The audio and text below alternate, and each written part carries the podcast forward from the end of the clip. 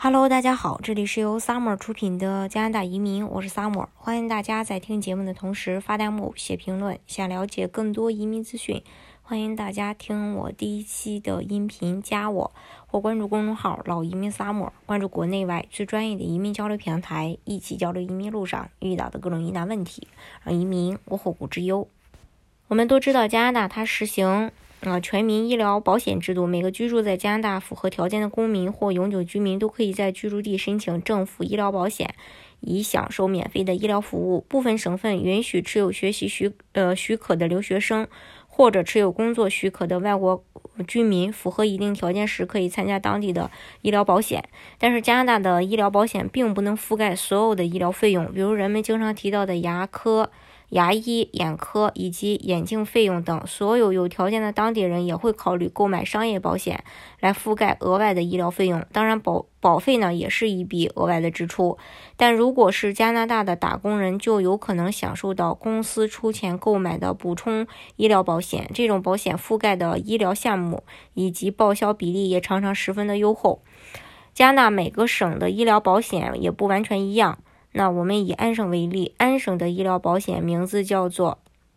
呃，OHIP，它覆盖的范围呢，包括家庭医生、walking 诊所提供的服务及检查费用，医院和急诊室。医生和护士服务、验血和 X 光等医疗检查和手术，医院内的用药，向门诊病人提供的一些药物、必要的餐饮和住宿，部分单间或双人间的费用，还有流产的服务，在医院或诊所发生的流产手术费用，有医生处方的一种可以在怀孕初期引产的药的费用。还有牙也医院的牙科手术，一些牙科手术需要在医院进行，因为它们很复杂，或需要在手术过程中进行监控。骨折修复、肿瘤切除、重建手术，医学上必须的拔牙，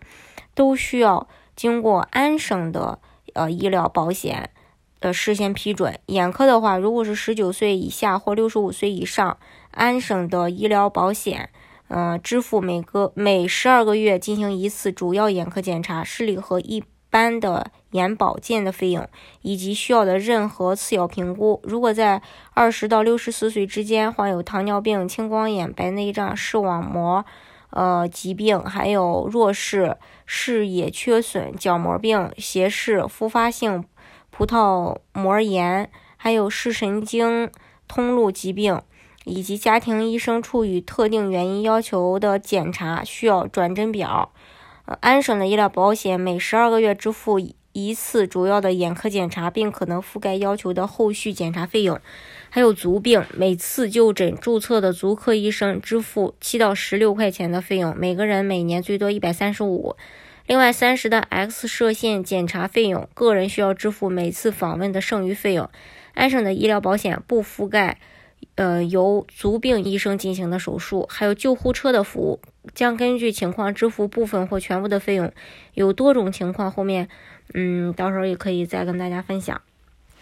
嗯，安省北部居民就医旅行的费用，住在一些特定区域必须长途旅行才能获得专门的医疗服务的居民，可以获得旅行和住宿费用的报销。安省的医疗。不覆盖的费用有非医院环境中提供的处方药，比如说家庭医生开具的抗生素，牙科办公室提供的牙科服务，眼镜、隐形眼镜、激光眼科手术、整容手术。这里你会发现，并非所有的牙科和眼科诊疗都不能免费，哪些可以在医疗保健范围内看病，哪些需要自掏腰包，一般要问一下家庭家庭医生就比较清楚。那如果说你拿着安省的医疗卡在其他省就医，也可以覆盖必要的范围，比如说呃医生服务，还有公共医院提供的服务，比如说急诊、诊断、实验室。而不能报销的费用则有呃安大略省未涵盖的服务，比如说整容手术、救护车服务，包括运输和护理人员，还有医院呃外给予的处方药和其他药物、家庭护理服务、私家医院或机构收取的费用。公立医院以外的诊断或实验室服务、长期护理或住宿服务、辅助设备，比如说义肢。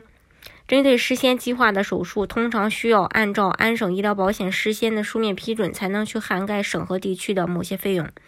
还有出国就医，如果是安省的医生建议，呃，安省的医疗保险可能涵盖加拿大以外的持牌医院或机构中的某些医疗服务，但是事先要获得卫生部的书面批准。如果是在国外工作或求学，则需要到安省的服务处去备案，然后来保留安省医疗卡的权利。这是呃关于嗯安省。那。呃，安省的话和 BC 省还有一些不一样的地方。安那个 BC 省的医疗卡则叫做 MSP，嗯，MSP 可以支付的医疗服务费包括医生和助产师提供的必要医疗服务，在医院进行的牙科和口腔外科手术，必要时进行眼科检查以及一些正畸的服务，包括 X 射线在内的诊断服务。具体的覆盖项目和安省差不多。BC 省政府网站关于 SM 呃 MSP 的覆盖嗯项目的说明，专门列出了智齿健康智齿的移除不包括在呃 BC 省的医疗卡当中。那如果是必须通过在医院做手术拔除智齿，就可以免费。对于在省外的就医，安省的医保卡规定，在受益人符合暂时离开 BC 的要求。比如说，外省去外省上学或短暂工作，医疗项目是必须的，由持牌医生提供，以及是 BC 省医疗卡通常覆盖的项目等前提下，可以获得补偿，但数额不超过在 BC 进行的相同服务的应付的金额。同时，这个呃 BC 的 MSP 不承认。不承担省外医疗保健从业人员，比如说医生、助手、护士、脊柱或物理治疗师提供的治疗的费用。需要注意的是，这个护士在很多地方是有处方权的，可以作为家庭医生参与健康服务。所以，BC 省的居民在省外看病时，还需要先问清楚到底是呃医生还是说护士。BC 省还有一项医疗保健。嗯，主要是覆盖特定人群的药，这个药费支出，但是医疗保健不涵盖省外的药费，省外的救护车费用也不被呃涵盖。在 BC 政府网站上还特别说明，尽管政府会支付你在省外或国外的紧急医疗救治的费用，但限额是每天最多七十五加元。政府强烈建议 BC 居民在去外省或外国旅行时购买额外的健康保险，以覆盖不被包括在内的医疗费用。MSP 的补充保险还可以覆盖针灸、整肌、按摩疗法、自然疗法、物理疗法和非手术性的足病治病，每次最多二十三加元，每年最多十次，不涵盖省外。MSP 的补充保险并不是人人都有，需要根据个人的净收入。年龄、家庭成员人数、健康状况、是否有残疾以及领取的福利等综合情况，确定是否有资格去申请。MSP 不涵盖的项目有不是必要的医疗项目，呃，比如说整容手术。MSP 所列之外的牙科服务，十九到六十四岁的例行眼科检查、眼镜、助听器和其他设备或器具、处方药、针灸、脊椎按摩、按摩疗法、自然疗法、物理疗法和非手足病服务。没有医学有效性证据的预防性服务和筛查测试，如常规年度全面检查、全身 CT 扫描、前列腺特异性抗原测试，还有心理学家或咨询师的服务，呃，还有，呃，这个。嗯，以下原因或机构所需的医学检查证明或测试、驾驶汽车、就业、人寿保险、中小学或大学、娱乐和体育项目、移民目的等等。一般来说，在你拿着医疗卡去看病时，如果需要自己付费去某做某些项目，医生都会提前告知。在很多需要自己付费的医疗机构，比如说牙科、牙科诊所、眼科医生办公室等，工作人员都会提前询问你是否有额外的医疗保险来涵盖你的费用。如果有这样的保险，他们就会记录下你的保险信息。